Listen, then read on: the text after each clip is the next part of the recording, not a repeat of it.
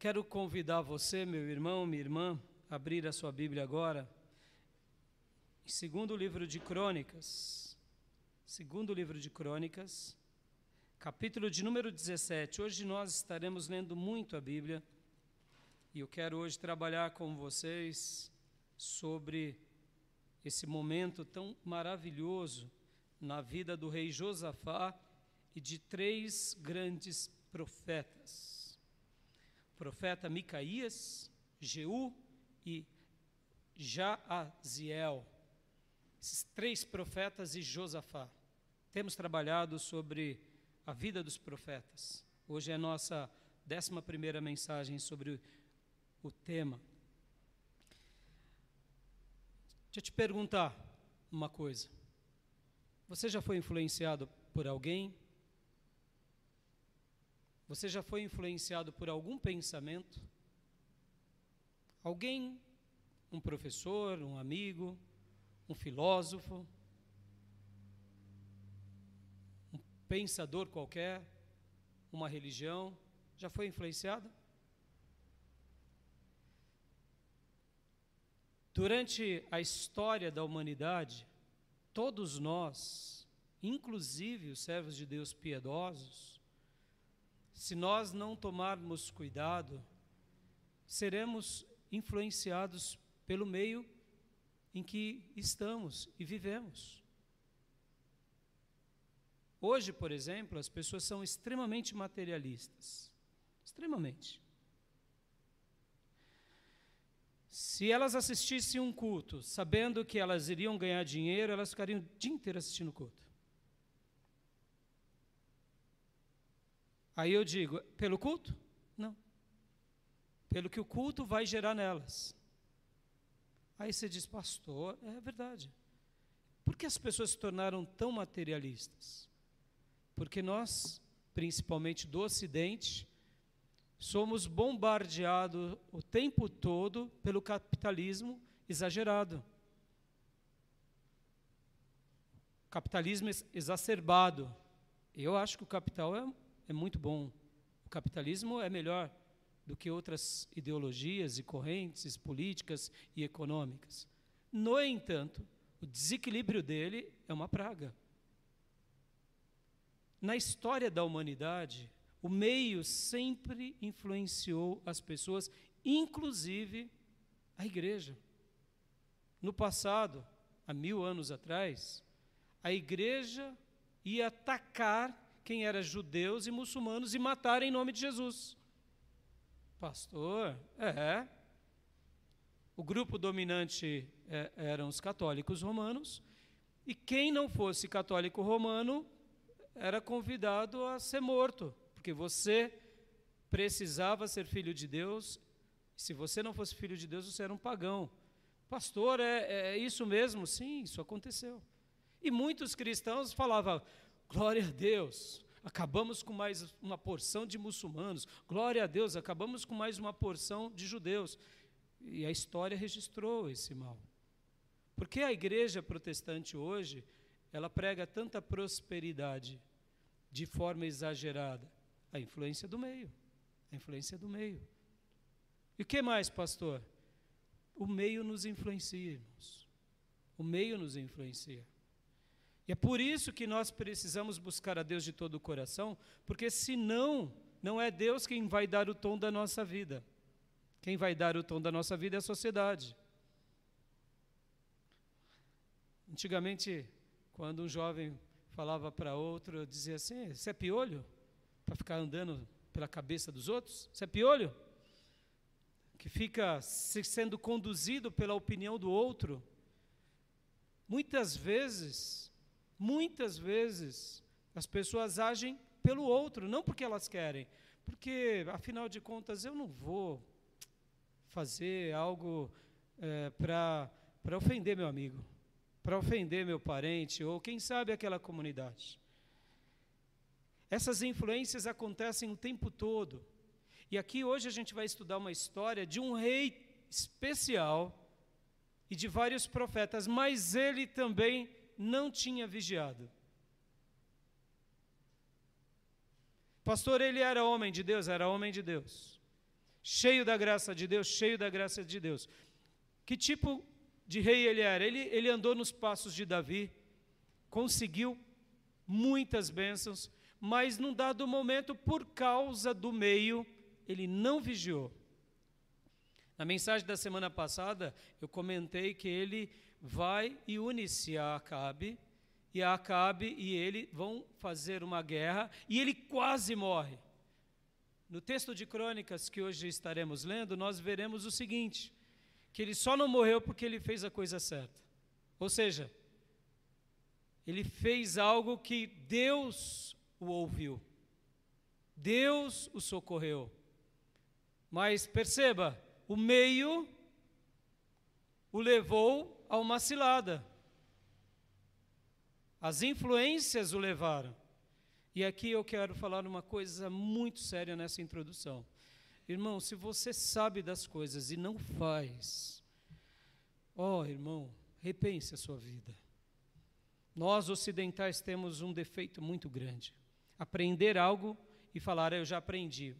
Se eu faço ou não faço é um problema meu. Não, não. Se você não aprendeu, ou melhor, se você não fizer, é porque o seu aprendizado não é completo. Um aprendizado completo é aquele que a gente recebe uma palavra e se posiciona. Porque senão a gente está vivendo um auto-engano para sempre. E vai passar tempo, e vai passar tempo, e vai passar tempo, e a gente está no auto-engano. E quando for ver, a gente está velho, a vida já passou e a gente deixou um rastro negativo. Por quê? Porque o aprendizado ele só tem sentido quando eu tenho realizações. Por isso que Jesus disse, na conclusão do Sermão do Monte, o quê? Aquele que ouve e pratica será comparado a alguém que construiu a sua casa sobre a sobre a rocha. Vem os ventos, vem a chuva, vem as tempestades, mas não caiu aquela casa, não cai.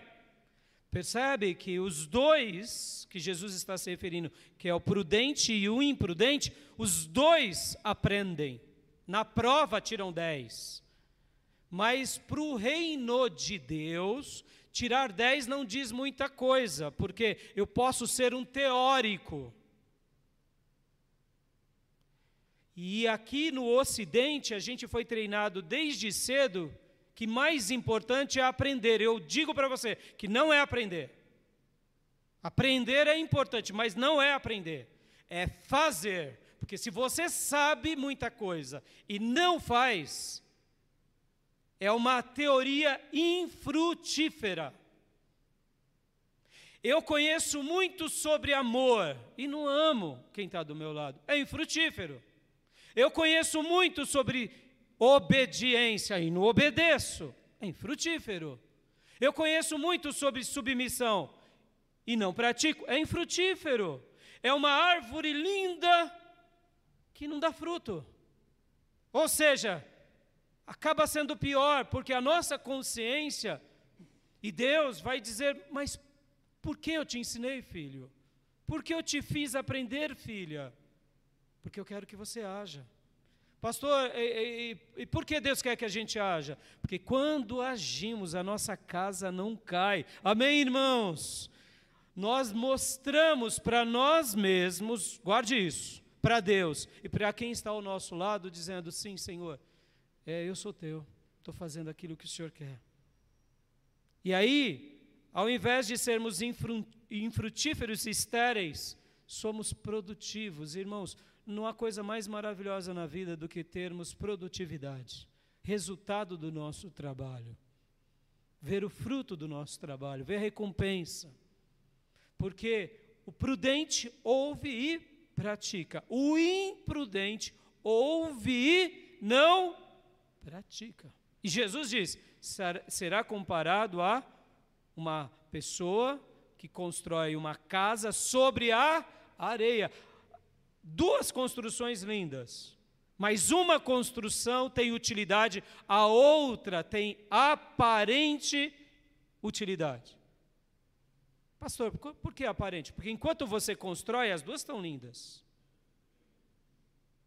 Enquanto você constrói e as pessoas entram para morar, as duas dá para pessoas morarem.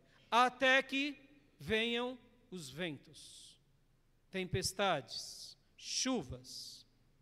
Porque aí, quando vem a, a experiência, a aprovação da vida, quem construiu sobre a areia. Percebe, irmãos? É construção, é trabalho, mas é inútil, é infrutífero, é estéreo. Qual é o, o desafio que desde já já coloco para você? Josafá, ele sabia, mas num dado momento, ele não vigiou, ele não praticou o que ele sabia. E aí ele pagou um preço caro. Pastor, e aí ele fez o que era certo, ele fez, ele clama a Deus. Mas e aí, pastor? E aí que o fruto daquela escolha dele, dele fez com que o povo dele, os descendentes dele, sofressem. Pastor, é tão sério assim, é tão sério assim. Muitas escolhas nossas de hoje vão se repercutir lá na frente. Então, eu não quero pôr um peso, mas eu quero te dar um alento. Como assim, pastor? Tudo que você aprendeu, faça, filho. Você aprendeu que você deve amar a Deus? Comece amando a Deus. Você aprendeu que você deve amar a palavra de Deus? Então ame a palavra de Deus. Você aprendeu que você deve orar? Todos os dias? Então leia todos os dias. Você aprendeu que você deve ser fiel vindo à casa de Deus? Então não perca um culto. Você aprendeu que Deus pede de você santidade? Então se esforce e guarde isso. Todo sacrifício que você fizer, quem te recompensará não será apenas a vida, nem o cônjuge, nem a igreja, nem o pastor, mas será o próprio Deus. Porque ao obediente, Deus se agrada e Deus se revela. Amém? E hoje a gente vai estudar sobre Josafá e os profetas Micaías, Gel e Jaziel. E eu quero convidar você a abrir a sua Bíblia aqui no primeiro. É, no segundo livro de Crônicas, capítulo de número 17. E a gente vai ler bastante a Bíblia nós leremos bastante a Bíblia. Porque o rei Josafá, irmãos, ele foi muito especial. Ele foi muito especial. Mas, como eu disse, como eu e você, tem hora que não vigiamos. Sabe aquela área da nossa vida que a gente fala: aqui não, Senhor, aqui deixa que eu cuido. Aqui deixa que eu cuido, Senhor. Não, não me peça nada, não, Senhor. Aqui, aqui eu estou no controle. Deixa que eu faço, Senhor. Deixa que eu me viro aqui, papai. Não, não mexe, não, pai. Aí Deus fala: Você tem certeza? Aí a gente, eu não sei. Ah, eu tenho. A carne fala mais forte. Pois é. Josafá era um filho piedoso, crente, irmãos. Mas não deu uma vigiada, que nem eu e você, irmãos. Quantas são as vezes? Quantas são as vezes que a gente não vigia no coração, nos pensamentos? Deixa eu ensinar mais uma coisa aqui para você, para te libertar do legalismo, como eu procuro fazer. A gente gosta de apontar o pecado do outro. E geralmente o que peca mais se torna mais fácil da gente apontar, porque quanto mais pecado aquela pessoa pratica, ou na igreja ou na sociedade, mais fácil fica para a gente apontar e culpar, porque aí ele parece que ele é o demônio encarnado, a diaba. E aí os meus diabinhos, os meus diabinhos, ah, isso não é nada. E aí a gente fica vivendo essa situação. Por isso que a gente, como ser humano, gosta de apontar. Você viu fulano? Recebeu o demônio? Olha lá o diabo usando ele. Olha que crueldade, que pessoa ruim. E os meus diabinhos, ah, mas eu só pensei em né, fazer uma coisinha. Essa situação, quando a gente faz, é uma fuga da nossa mente. Por isso que a gente não pode julgar ninguém. Não pode julgar, a gente tem que ajudar. Agora, e quando a pessoa ela pratica coisas horrorosas e, e, e nojentas mesmo, aí a gente tem que falar, deixa ela viver a vida dela, ou ele viver a vida dele, e nós seguimos o Evangelho com aqueles que querem seguir o Evangelho. Amém, igreja? É assim. Amém, igreja? É assim. Nós não iremos excluí-los no sentido de excomungá-los, no sentido de ofendê-los, mas a palavra de Deus diz: não se unam a tais pessoas, a gente não vai se unir. Pregamos, tentamos ajudar, se quer ajuda, ótimo. Não quer ajuda, tá bom. Então, geralmente a gente gosta de ver aquelas pessoas mais, o corrupto, mais bandido, porque aí o bandidinho fala assim: ah, isso daqui não é nada, né? Mas deixa eu te ensinar uma coisa aqui. Qualquer pecado que a gente aponta, a gente tem que lembrar que o pecado que nasce fora de nós, antes de nascer fora de nós, ele nasce dentro de nós. Ele nasce dentro de nós. E mesmo que você dissimule bem demais, ninguém perceba nada, Deus está vendo tudo. E todos nós nascemos no vermelho. Nenhum de nós nascemos no azul. A nossa conta com Deus é no vermelho, disse o salmo. A gente cresce, só vai ficando mais vermelha a conta, entendeu? E aí a gente se arrepende e Deus nos perdoa. E o que eu quero te ensinar? Lute com o pecado dentro da sua mente. Lute com o pecado que vem nas suas emoções. Lute com o pecado que nasce no seu coração. Porque quando a gente começa a lutar contra essa natureza nossa, a gente já julga menos o outro. Porque em alguma área da nossa vida, todos nós somos muito fracos. E aí, como a gente vai apontar alguém? Se a gente está muito no vermelho em alguma área. E se você deixou de ficar no vermelho, foi porque a misericórdia de Deus te invadiu. Amém, irmãos? Não foi por causa de você e nem por causa da minha força. Foi a graça que nos invadiu. Porque quem acha que se liberta do pecado pela força do seu braço, mais cedo ou mais tarde, está pecando de novo. Mas quem foi atingido pelo poder de Deus, não se vangloria. Porque não tem como se vangloriar de uma coisa que Deus fez por nós. E é bem típico isso, que o servo de Deus que vive uma religião oca e vazia, ele precisa se afirmar que ele é melhor do que os outros. Mas quem é cheio de Deus sabe que se não for a graça de Deus sobre nós, a gente não estaria nem aqui. A gente não estaria nem aqui. A gente não teria força nem para orar. Irmãos, tudo que acontece na nossa vida com Deus, na obra de Deus, é Deus nos ajudando. O fato de eu estar pregando aqui com vocês, muitas vezes pregando com emoção, pregando com fervor, é Deus, não sou, não é o Raimundo, esquece, eu, eu jamais tenho capacidade disso. E, eu não me vanglorio disso. Diante de Deus eu sou uma, um pó pequenino que careço da misericórdia dele. E é assim que eu vivo. Então, quando tenho um pensamento que não agrada a Deus, eu começo a minha luta comigo, com meu coração, e falo: Deus, me ajuda. Deus me muda. E quanto mais eu olho para aquela limitação, mais eu aprendo a vigiar. Porque se eu, pela graça de Deus, consigo vitória, e eu sei que foi Deus, como eu vou julgar o meu irmão? Por isso, irmãos, que esse exercício é, uma, é um exercício de vigilância interna. Quando você pratica vigilância interna, naturalmente você vai praticar vigilância externa. Agora, quando você não pratica vigilância interna, esse pecado que nasce no nosso coração aflora. E quando a gente vê alguém pecando, é, na realidade só é o fato do que? Saiu para fora aquilo que já estava dentro. E mesmo que a gente veja algumas coisas saindo para fora, a gente tem que olhar com misericórdia e pedir por aquela alma. E por isso que a gente tem que ensinar para que aquela pessoa também batalhe a batalha de Deus e vença o pecado. Amém, meus irmãos? Porque todos nós temos os nossos demônios, as nossas batalhas, as nossas fraquezas, e a gente vai estar estudando aqui a vida de um rei extraordinário que não vigiou. Com certeza o meio influenciou ele. E sabe aquele ah, não tem problema. Todo mundo está fazendo. E aí teve um grande problema. Então vamos lá? Segundo livro de Crônicas, capítulo 17, versículo 1. Josafá, filho de Asa, foi o seu sucessor e fortaleceu-se contra Israel.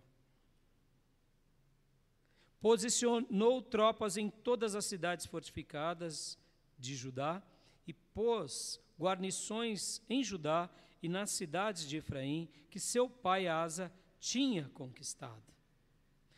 Versículo 3: O Senhor esteve com Josafá, porque em seus primeiros anos ele andou nos caminhos que o seu predecessor Davi tinha seguido.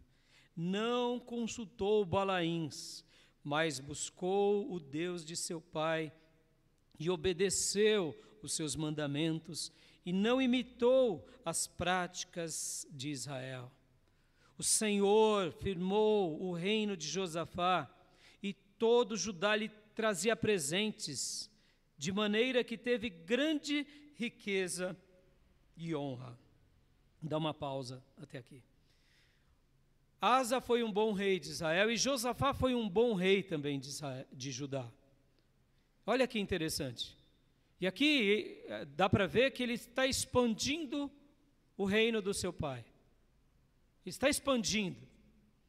E aqui o texto diz que ele caminhou, ele andou nos passos do seu predecessor, ou seja, do seu antepassado Davi. E Deus abençoou ele, Deus firmou o reino dele. E o reino dele era tão abençoado e tão próspero que, inclusive, as pessoas homenageavam ele, trazendo presentes. Versículo 6. Ele seguiu corajosamente os caminhos do Senhor. Além disso, retirou de Judá os altares idólatras e os postes sagrados. Olha, o texto está dizendo que ele era corajoso na prática. Ele não só aprendeu, como praticou, executou de forma corajosa. Coisa linda, não, irmãos? Posso ouvir glórias a Deus? Olha que rei, que rei, que rei exímio. No terceiro ano, versículo 7, no terceiro ano do seu reinado, ele enviou seus oficiais Bené, Rail, Obadias, Zacarias, Natanael, Micaías, para ensinarem nas cidades de Judá. Com eles foram os levitas Semaías, Netanias, Zebadias, Azael, Semi, eh, Semiramote, Jonatas, Adonias, Tobias, Tobi Adonias e os sacerdotes Elisama e Geurão. Ou seja, ele leva essas pessoas, separa essas pessoas, sacerdotes e levitas, para quê? para influenciar o povo de Deus com que com a palavra de Deus. Ele era corajoso e ele ajudava a expansão. Que coisa linda. Ou seja, a palavra de Deus está sendo bênção para mim, então eu quero que vocês, levitas, eu quero que vocês, sacerdotes, façam a mesma coisa. Vocês, oficiais, levem a palavra de Deus em cada cidade, em cada lugar. Isso logo no início do seu reinado. Versículo de número 9. Eles percorreram todas as cidades do reino de Judá, levando consigo o livro da lei do Senhor e ensinando o povo. Olha, coisa linda, irmãos. O rei se posicionou, a casa do rei se posicionou, o palácio, e agora ele chama sacerdotes, oficiais, levitas e diz: Não, não vamos ficar só aqui, em Jerusalém. Vão em todas as cidades. E aqui vocês têm que lembrar que o reino estava dividido. Israel, tribo do norte, capital em Samaria, Judá, tribo do sul, capital em Jerusalém. Mas Asa, o pai dele, tinha conquistado algumas cidades de Efraim. Efraim era a tribo do norte, ou seja, ele tinha expandido o reino e ele fez questão: aonde há um, alguém debaixo da minha autoridade real, eu quero que, em primeiro lugar, essas pessoas tenham contato com a palavra de Deus. Posso ouvir glórias a Deus, meus irmãos? Isso faz diferença ou não? Faz toda a diferença. É o rei, mas não é só o rei, é o povo. Igreja, guarde isso no seu coração. Deus espera muita coisa de mim. Por isso que Ele me deu um dom de ser pastor, pregador, professor. Mas Ele espera muita coisa de você. Por isso que Ele te chama de filho de Deus. Amém, meus irmãos? A obra de Deus não é feita só com o pastor. A obra de Deus é feita com o pastor, com os ministros e com a igreja do Deus vivo. Sempre foi assim e sempre será assim. Versículo 10, olha que coisa linda, que coisa linda. O temor do Senhor caiu sobre todos os reinos ao redor de Judá, de forma que não entraram em guerra contra Josafá. Posso ouvir, glória a Deus? Pastor, o que, que ele fez? Ele foi crente. E ele levou essa fé prática, que não é estéril, para o rebanho. E os ministros foram. E vocês têm que lembrar aqui que nesse episódio era um episódio de muitas guerras entre a tribo do norte, a tribo do sul, entre os, os países vizinhos. Esse é um cenário onde havia o império da Assíria, logo depois também próximo a eles tinha o império da Babilônia, abaixo deles tinha o império do Egito. Havia uma força muito grande política e econômica que determinava toda a situação daqueles povos. Pastor, o que, que ele fez? Ele simplesmente creu em Deus de todo o coração, praticou o que ele creu e ensinou para o povo. A tese que eu quero defender hoje é essa, irmã, irmãos. A fé sempre nos credita bênçãos extraordinárias. Posso ouvir glórias a Deus? Ser creditado, ser imputado, é receber um benefício é receber um crédito. Quando eu tenho fé em Deus, e não é aquela fé estéril, infrutífera, mas é aquela fé que age pela fé, que pratica aquela fé, porque eu posso dizer que creio e não pratico, logo eu me faço mentiroso, porque se eu sei e não faço, eu nego a palavra. Por isso que Tiago diz que a fé sem obras é morta, porque a obra valida a fé. Meu irmão, quer conhecer um crente de verdade? Ele pratica tudo o que ele diz. Então, a tese que eu quero defender é a fé sempre nos acredita bênçãos extraordinárias. E essa fé nos leva a obedecer ao Senhor de todo o coração. No entanto, mesmo sendo creditado, mesmo vendo os benefícios, mesmo vendo Deus realizar coisas, nós precisamos vigiar, porque temos um inimigo que quer arrancar as bênçãos de Deus na nossa vida. Porque se nós não vigiarmos, mesmo com essa fé, mesmo com essas bênçãos, cairemos e sofreremos. Mas se cairmos e sofrermos, se nós buscarmos a Deus e nos arrependermos, o Senhor nos dará força, nos restituirá e o Senhor reescreverá uma nova história de novo, porque Ele é um Deus de misericórdia. Então, essa é a tese que eu quero defender olhando para Josafá, olhando para a nossa vida. Porque, irmãos, que Deus nos dê dias de bênção, Deus, Deus nos dê dias de prosperidade, Deus nos dê dias de conquista, quando isso tudo estiver acontecendo, continuemos vigiando, porque o Senhor diz, lá em Mateus 26, 41, vigiai e orai, para que não entreis em tentação. O espírito, na verdade, está pronto, mas a carne é fraca. Ou seja, mesmo que eu esteja vendo Deus agir, mesmo que eu esteja vendo a bênção de Deus, eu preciso continuar orando e vigiando. Perceba, é orando mas não é só orando, é orando e vigiando. Amém, irmãos? É, uma das coisas que tem mais me impressionado na igreja contemporânea brasileira, e até mesmo entre os meus irmãos, e, abre aspas, ministros do Evangelho, em todo, e todos os obreiros, fecha aspas, é que não vigiam. Não vigiam. Oram, alguns até jejuam, alguns fazem a obra de Deus, mas não vigiam. E por não vigiar, acaba negando a palavra, e por não vigiar e negar a palavra, as bênçãos de Deus são retiradas. E depois ele ficou, Senhor, e agora, Senhor? E o Senhor é como se ele estivesse dizendo: Do meu filho, eu estou fazendo tudo. A única coisa que eu quero de você é que você me obedeça e que continue vigiando. Só isso. Pastor, é assim que o Senhor vive, é assim o tempo todo, irmãos, em todas as áreas. E quando o senhor não vigia e cai em algum pecado ou alguma seta, meu irmão, mais do que depressa, eu vou fazer o que Josafá faz aqui. Eu faço. Senhor, me perdoa. Não deveria ter agido assim. Me ajuda. E brigo comigo mesmo. Raimundo, como você não notou isso? Raimundo, pastor, muitas vezes até falo, pastor, para me envergonhar mesmo. Isso foi atitude pastoral. Talvez você diga assim, ah, pastor, besteira. Não, não é besteira. Esse dom que Deus me deu é extraordinário. Deixa eu abrir meu coração. Eu me sinto a pessoa mais feliz do mundo. Porque eu jamais, em sã consciência, poderia almejar, desejar a nobreza de ser um pastor, um pregador. Porque, irmãos, ganhar dinheiro é bom na vida, ter sucesso é bom, mas poder levar uma alma ao encontro do eterno, isso é extraordinário. E por que eu fico corado de vergonha? Porque eu falo, como crente eu não posso dar um mau testemunho, como pastor, muito menos. Então, quando em alguma área da minha vida eu não vigio, eu falo, Deus me perdoa. Deus sabe o quanto eu luto, comigo mesmo, antes de chegar diante de vocês. Porque é muito fácil ser performático, irmãos, é muito fácil.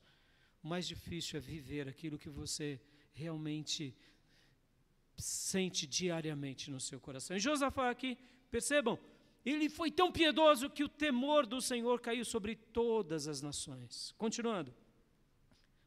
Olha só, versículo 11. É de dar risada, é de rir. Ah, eu quero que você é, vislumbre isso. Os filisteus levavam presente a Josafá. Para aqui, para. para. Nunca na história de Israel, filisteu presenteou judeu. Filisteu queria matar judeu.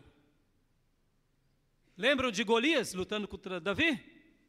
Davi, logo depois que é estabelecido no reino, a Bíblia vai falar que ele domina as portas das cidades dos filisteus. Ou seja, o governo de Israel fez com que os filisteus não fossem mais atacá-lo, mas eles ainda eram inimigos, só que Davi agora estava sobre o controle. E assim se manteve. Mas, irmãos, vem cá.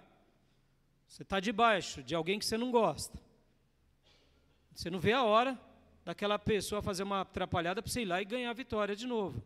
Mas aqui, irmãos, eles não estavam dando um gigante com flecha, um exército para destruir judeus. Estavam dando presentes voluntários. Posso ouvir glórias a Deus, meus irmãos? O que que Josafá fez para que o inimigo agora viesse e desse presente? Ele praticou o que ele sabia. Só isso. E ensinou isso para o povo. E com certeza o povo agora também seguiu os passos de Josafá e a bênção chegou lá entre os filisteus. E os filisteus olharam agora para o povo judeu e para o rei e vou dar presente para esse camarada.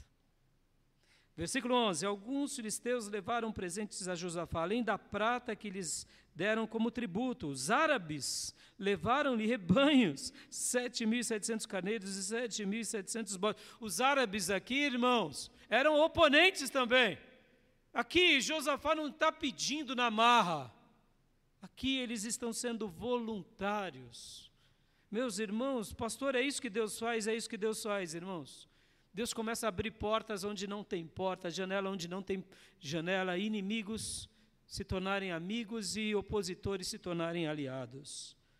12. Josafá foi se tornando cada vez mais poderoso. Construiu fortalezas e cidades armazéns em Judá onde guardava enorme quantidade de suprimentos. Também mantinha em Jerusalém homens de combate experientes. A lista desses homens por famílias era a seguinte: de Judá, líderes de batalhões de mil, o líder Adma, com 300 mil homens de combate, em seguida o líder Joanã, com 280 mil homens, depois Amazias, filho de Zicre, que se apresentou voluntariamente para o serviço do Senhor, com 200 mil, de Benjamim, Eliada, um guerreiro valente, com 200 mil homens armados com arcos e escudos, também conhecido como Abel, Bet, Maaca, Jeozabade, com 180 mil armados para a batalha, e esses eram os homens que serviam o rei, além dos que estavam posicionados nas cidades fortificadas em todo o Judá. Irmão, esse exército aqui, se você for comparar o exército de Davi com o exército de Josafá, o exército de Josafá está lá na frente. Olha, enquanto Davi precisava lutar para vencer, os inimigos vinham e presenteavam. E aí, nesse momento, não, não resta outra coisa senão a prosperidade. Porque, olha que interessante, quando você está na guerra, irmãos, olha que interessante, você tem que gastar tempo e energia para as suas defesas. Se os árabes atacassem Judá e Josafá, ele precisa dispor soldados. E soldados custa. Irmãos, guardem isso, não tem lanche grátis, tá? Não tem pizza grátis, cafezinho grátis. Tudo papai paga, tá? Não tem nada grátis. A água, a luz, não tem nada grátis. Essa ideia, não, Deus vai. Não, tudo tem um custo. E a gente tem que saber disso e valorizar esses que cuidam de nós. Aqui, se Josafá tivesse os filisteus, tivesse os sírios, tivesse, por exemplo, também os árabes, aqui ele teria que gastar muito dinheiro fazendo o quê? Sustentando os soldados ali nas trincheiras, alimentando, dando armamento, cuidando das famílias, mas agora não. Os inimigos estavam em paz e dando presentes e tributos. O que, que Josafá ia fazendo? Ia expandindo. Olha a prosperidade. Posso ouvir glórias a Deus, meus irmãos? Olha que momento lindo. O que, que Josafá fez, pastor? Josafá não fez mais nada do que buscar a Deus de todo o coração, como buscou Davi, aonde aprendia e praticava. E aqui acontece algo. Lembra que eu falei para vocês, meus irmãos? Ah, porque, em primeiro lugar, foi o crer e o obedecer na palavra de Deus que levou Josafá a prosperar. Olhos de vocês nos meus olhos. Tua fé genuína e pura, tua fé verdadeira, que tem atos, te fará prosperar em Deus. Pode acreditar, porque é a palavra de Deus quem diz todas as bênçãos de Deus te alcançarão. Amém, meus irmãos? Agora preste bastante atenção. Não olhe apenas para as bênçãos, para as mãos. Olhe para a face de Deus. Por quê?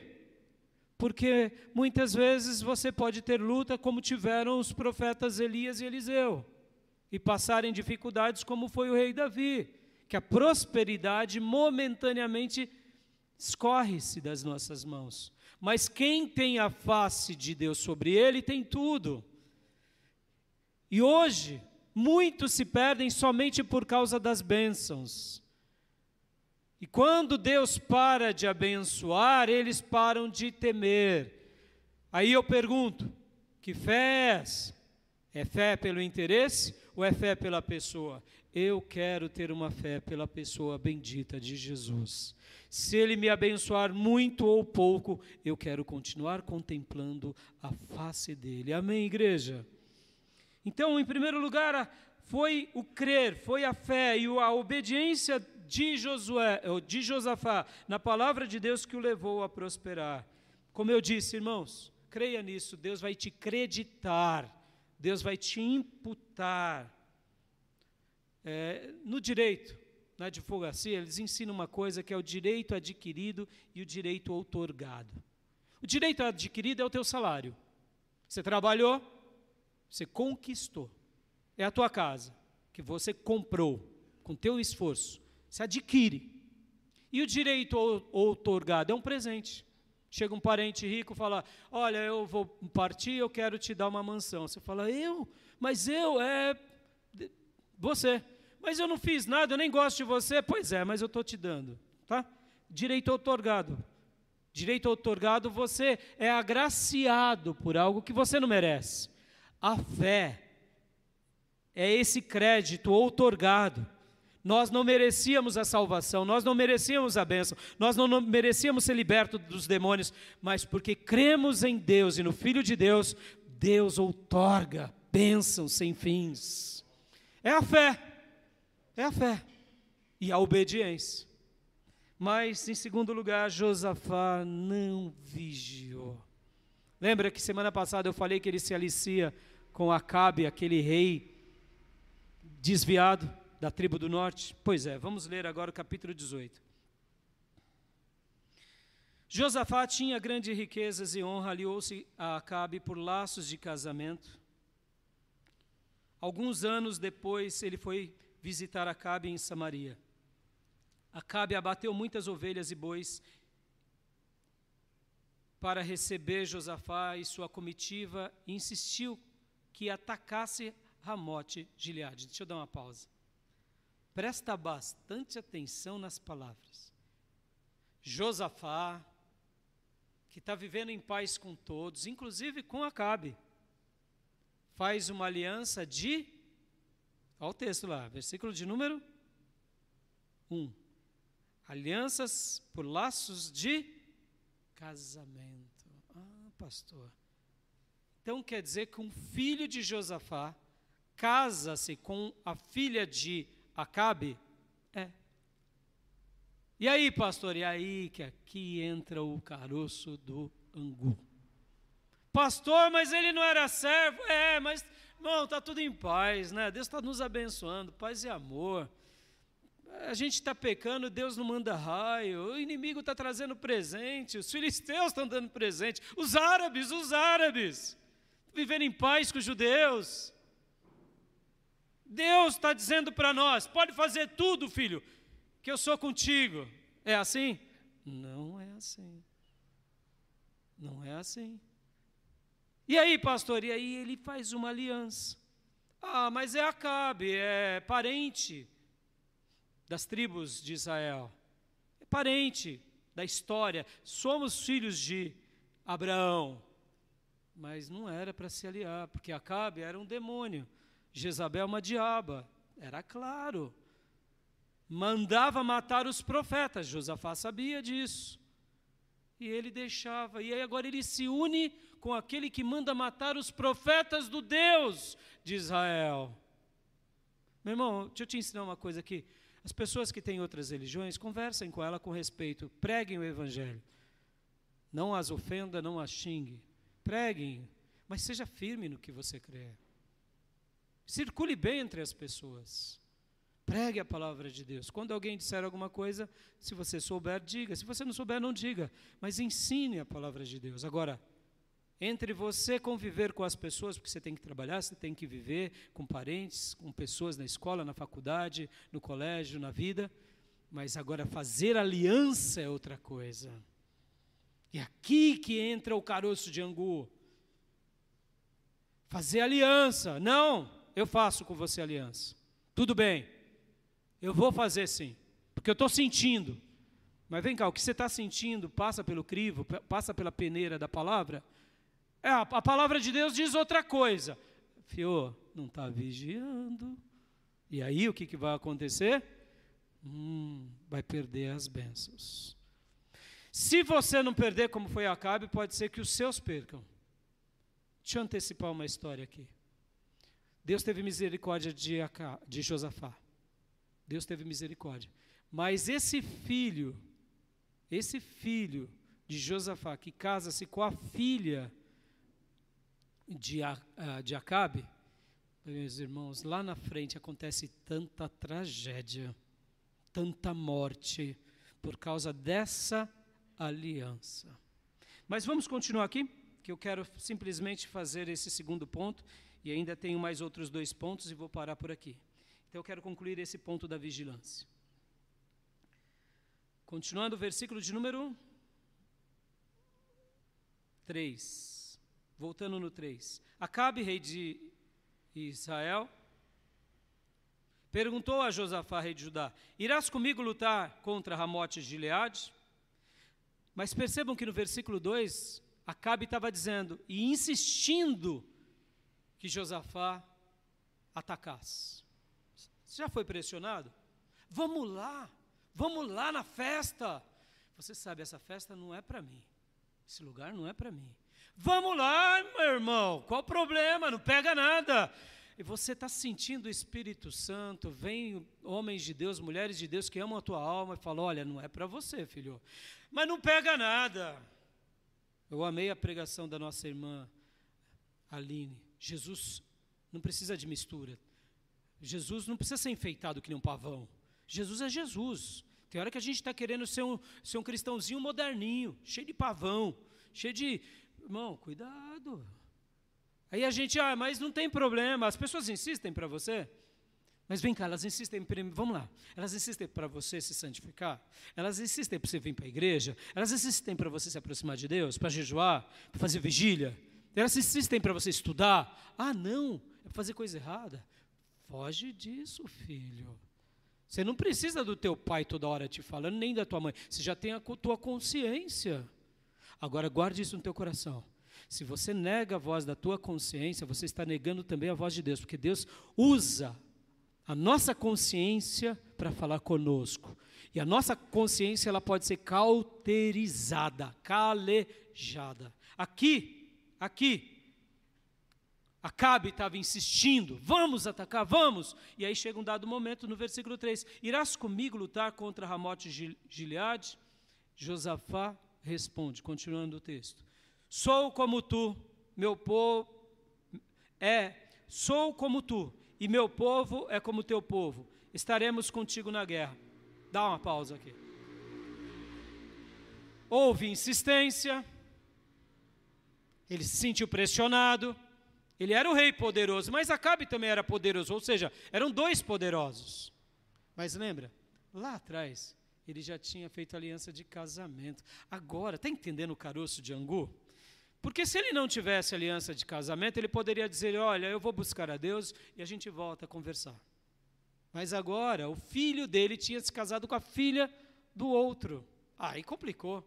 Se ele fala: Não, não vamos. E aí ele dividia a própria casa dele. E aí, ele ia deixar o filho em péssimos lençóis. Vem cá, você já se sentiu assim?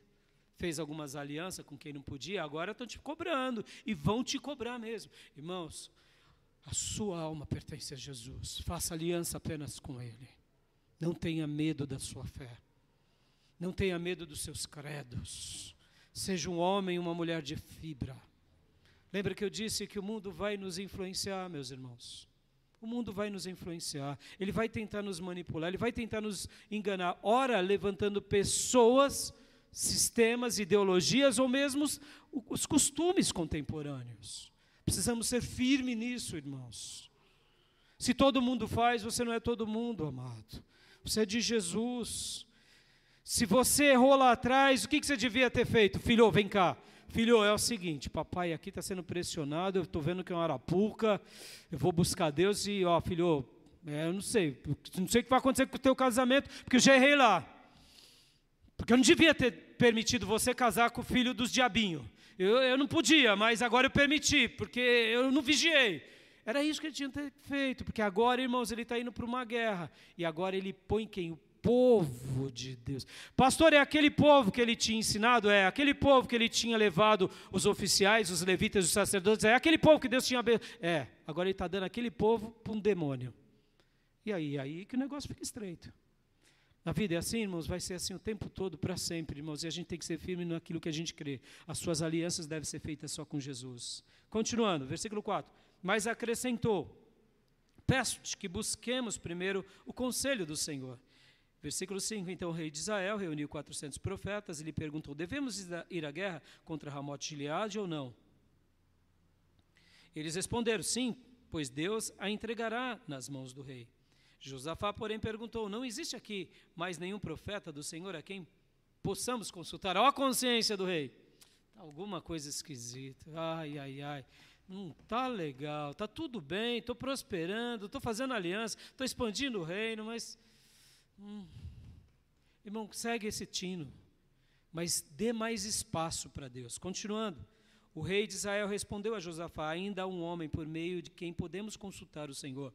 Porém, eu odeio, porque nunca profetiza coisas boas ao meu respeito, mas sempre coisas ruins. É Micaías, o filho de Inlá.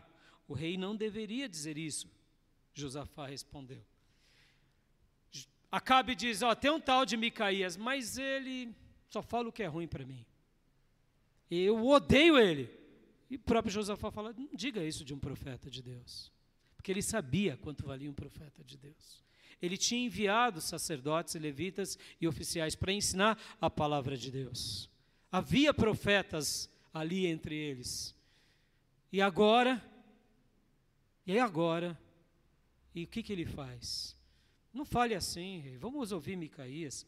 Olha que interessante, irmãos, dentro dos oficiais que nós tínhamos lido lá no capítulo de número 17, vocês vão ver uma coisa bem interessante.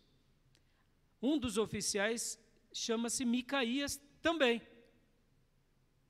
Será o mesmo Micaías, que era oficial dele? mas que agora estava morando lá na tribo do norte? Eu acho difícil, mas pode ser que sim. Então ele sabia que Micaías era de Deus e agora estava morando lá por algum intermédio, e agora Deus estava usando ele como profeta. Ele sabia que era um homem idôneo. Ele sabia de tudo isso. Então, rei, não diga assim. Vocês já viram alguém criticando um homem de Deus e você ficou calado? Quem cala consente, meus irmãos. Aí daquele que se levanta contra o ungido do Senhor. Guarde isso no seu coração, irmãos. Não fui eu que me escolhi ser pastor. Quando alguém começa a se levantar contra a minha vida, eu oro por aquela pessoa, porque ela não sabe, ou ele não sabe o que está fazendo. Quando eu vejo alguém se levantando contra o ungido de Deus, eu falo, cuidado. Ah, mas o pastor pecou. Então fale do pecado do pastor, mas não fale do dom dele, porque o dom veio de Deus. Cuidado. Se ele pecou, mas por que você está acrescentando? Você também não peca? É. Então não siga. Se você não consegue mais conviver em paz, procure outra igreja. Pastores pecam. Quer saber dos meus pecados? Pergunte para a Nide e para o Felipe e para o Lucas. Eles sabem de todos e mais um pouco. Daqueles até que eu acho que não é. Estão entendendo? Pastores pecam. Pastores erram. Mas lembre-se disso, irmãos. Nós não estamos brincando de igrejinha. E nós não estamos conduzindo vocês aos nossos pastos verdejantes, é aos pastos do Senhor. Ele é o pastor das nossas almas.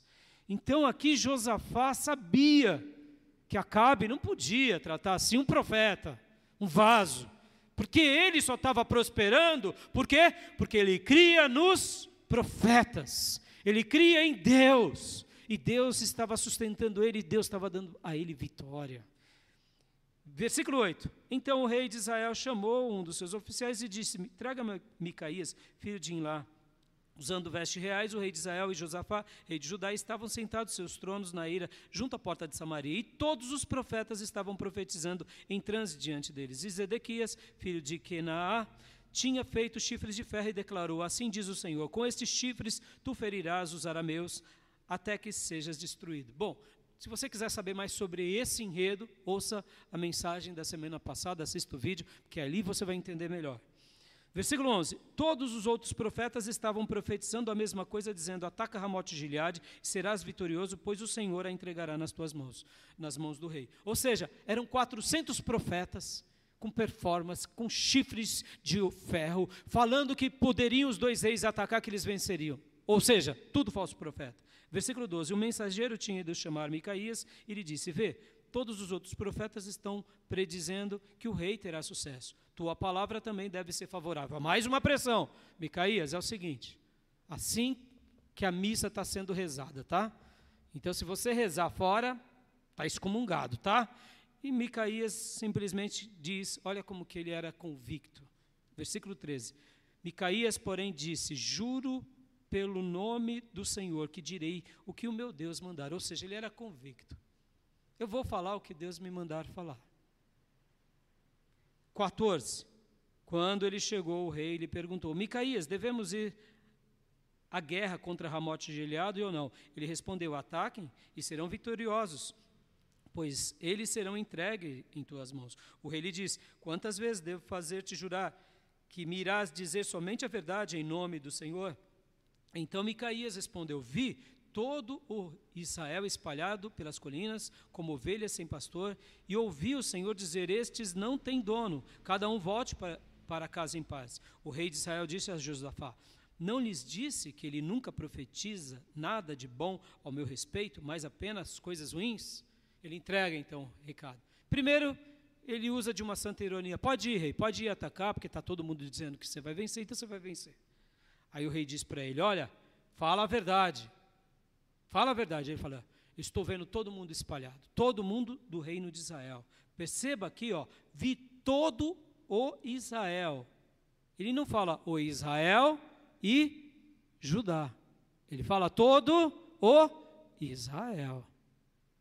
Porque aqui é tribo do norte Israel, tribo do sul, Judá. Mas não eram os, os dois reis? Eram. Então a profecia estava sendo dirigida. Olha, presta bastante atenção aqui.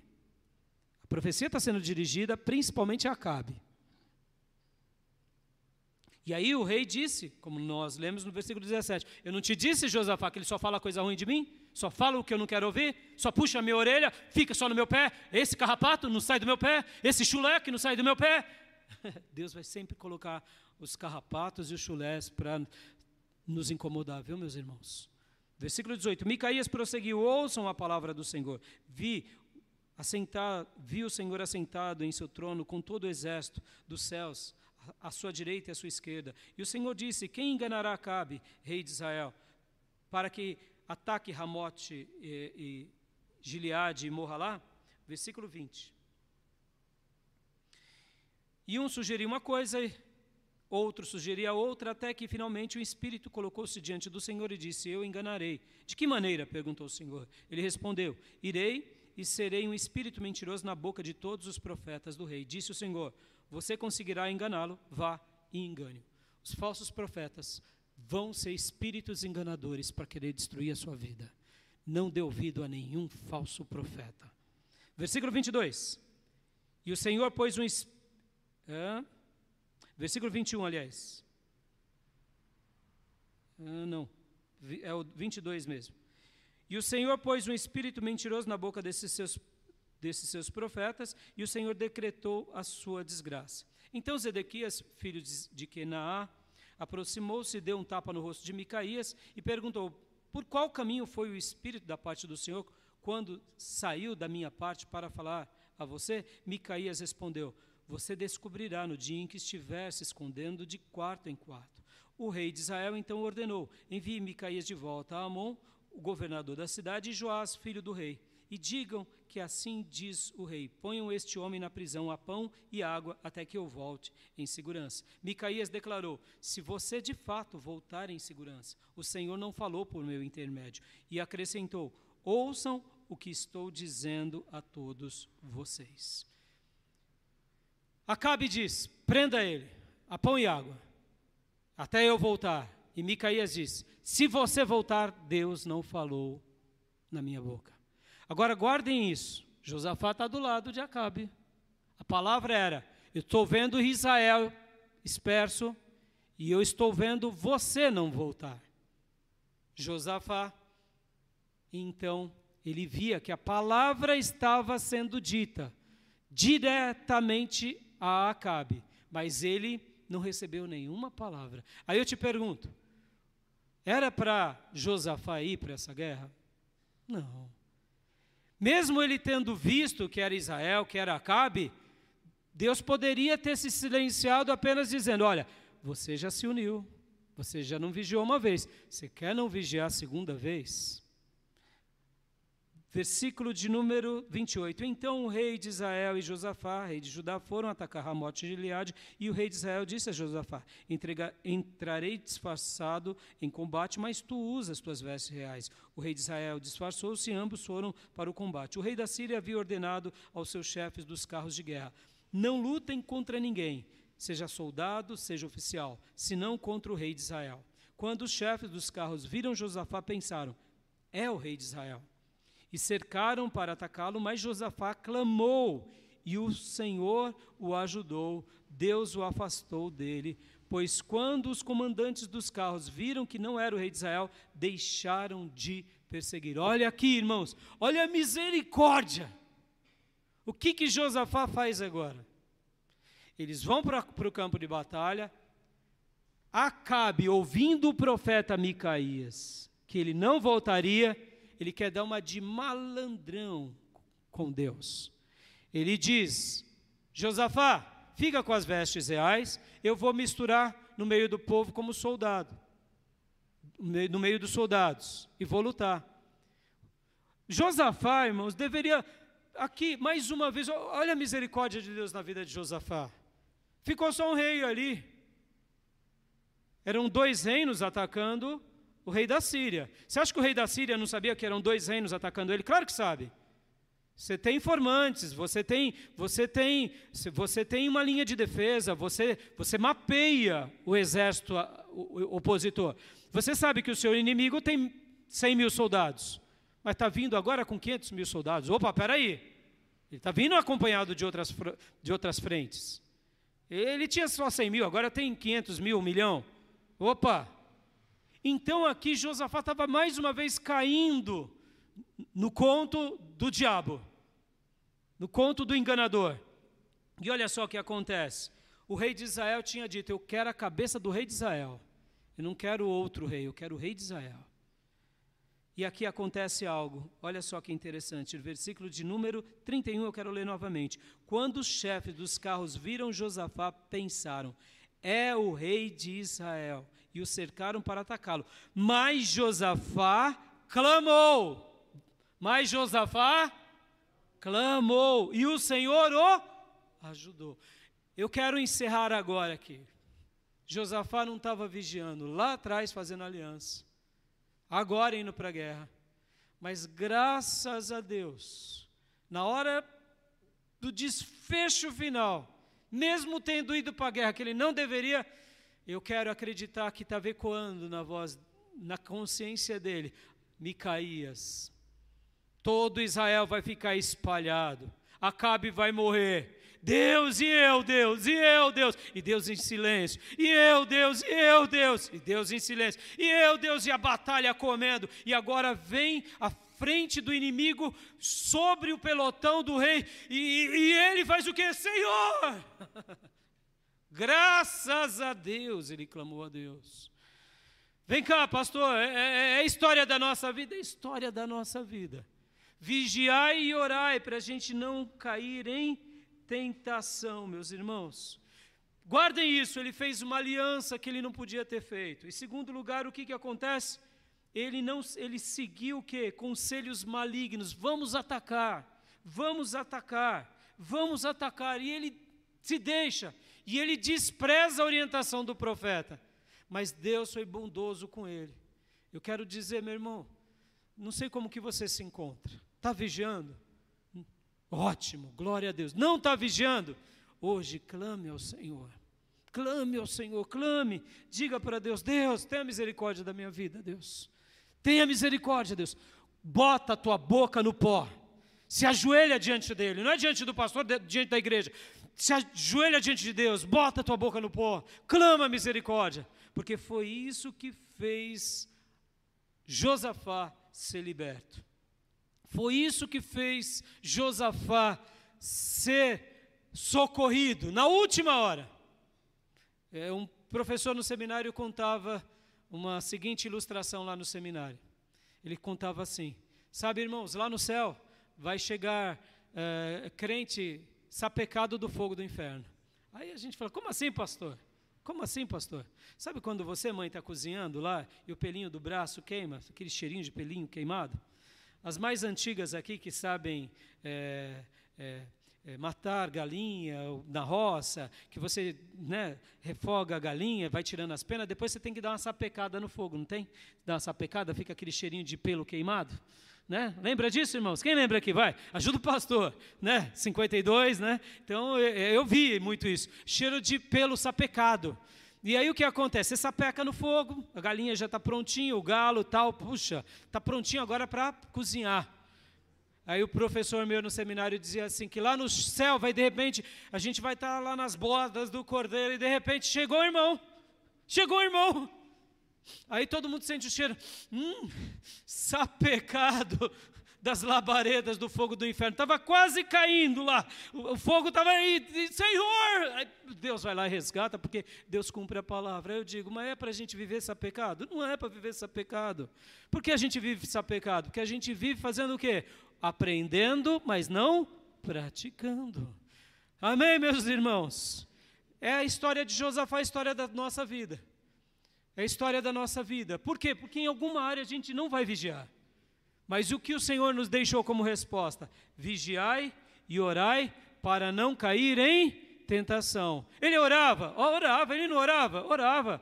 Vamos consultar um profeta, consultar um profeta. Ele teve coragem de chegar em Acabe e dizer: Não fale assim do profeta. Mas ele vigiou? Não. Mas e na hora do vamos ver, que ele estava quase morrendo, o que, que ele faz? Ele clama por Deus e milagrosamente a graça de Deus socorreu. Eu vou deixar a segunda parte dessa mensagem para a semana que vem. Porque aí, aí talvez você diga, mas e aí, pastor? E aí que ele aprendeu com o erro dele. Ele aprendeu com o erro dele. E por ele ter aprendido com o erro dele, olha só que coisa linda. Como que foi a segunda parte da vida de Josafá? Se a primeira já tinha sido ótima, e a segunda? A segunda foi extraordinária. Guarda isso no teu coração. Quando você clamar ao Senhor de todo o coração, Ele vai te perdoar, Ele vai te ajudar. Amém? Vamos orar, meus irmãos, vamos orar, minhas irmãs. Eu quero que você agora ore comigo, que você fale para Deus: Deus me ajuda. Se você já é um crente piedoso, um crente fervoroso, uma cristã piedosa, fervorosa, que vê a mão de Deus, vigie. E se você vive sendo sapecado aí pelas labaredas do capeta, meu irmão, pelo amor de Deus, se converte hoje, venha para Jesus. Venha. Não seja um cristão nominal, seja um crente de verdade. Por quê? Porque Deus tem o melhor para a tua vida. Amém? Pai, eu entrego a tua palavra ao coração do teu povo e peço, continue nos abençoando muito, para que a gente possa realmente ver a tua bondade e a tua misericórdia sobre nós. Te agradecemos, te glorificamos e pedimos, ó Deus, nos ajuda. Nos ajuda para a gente, Senhor, fazer como Josafá fazia, que era crer em Ti e obedecia. E, ó Deus, quando cairmos, como ele caiu, como eu já caí muitas vezes, que o Senhor possa ouvir as nossas orações, o nosso clamor, e o Senhor possa nos socorrer e nos livrar antes que seja tarde demais. Sabemos que é por causa das tuas misericórdias que nós não somos consumidos. Ó Deus, nos ajuda a buscar a tua face de todo o teu coração e reescrevermos uma história que te alegre, que te orgulhe e que realmente valorize o que o Senhor tem feito por nós. É assim que eu oro por mim, pelo meu lar e pela tua igreja e peço: socorre-nos ajude-nos, sustente-nos, fortaleça-nos e ampare-nos, em nome de Jesus. Amém. Deus é misericordioso. Clame pela misericórdia dele. Semana que vem falarei sobre Jeú e Jaziel. Amém? E eu queria, antes de dar a bênção apostólica, dizer quem quiser entregar a sua vida a Jesus, se render a esse Deus que socorreu Josafá, venha no final do culto, fale comigo, aqui ou nas redes sociais. Eu estarei pronto para orar por você, para que você tenha um encontro com Deus, em nome de Jesus. Quero dar a benção apostólica. Que a graça do Senhor Jesus, que o amor de Deus Pai e as santas e eternas consolações do Espírito Santo de Deus estejam com todos vocês, agora e para sempre. Amém. Se esse culto foi bênção, compartilha ele. Não esqueça de deixar o seu like, se inscrever. Está encerrado o nosso culto. Um excelente domingo. Deus te abençoe, meu irmão. Pode se abraçar.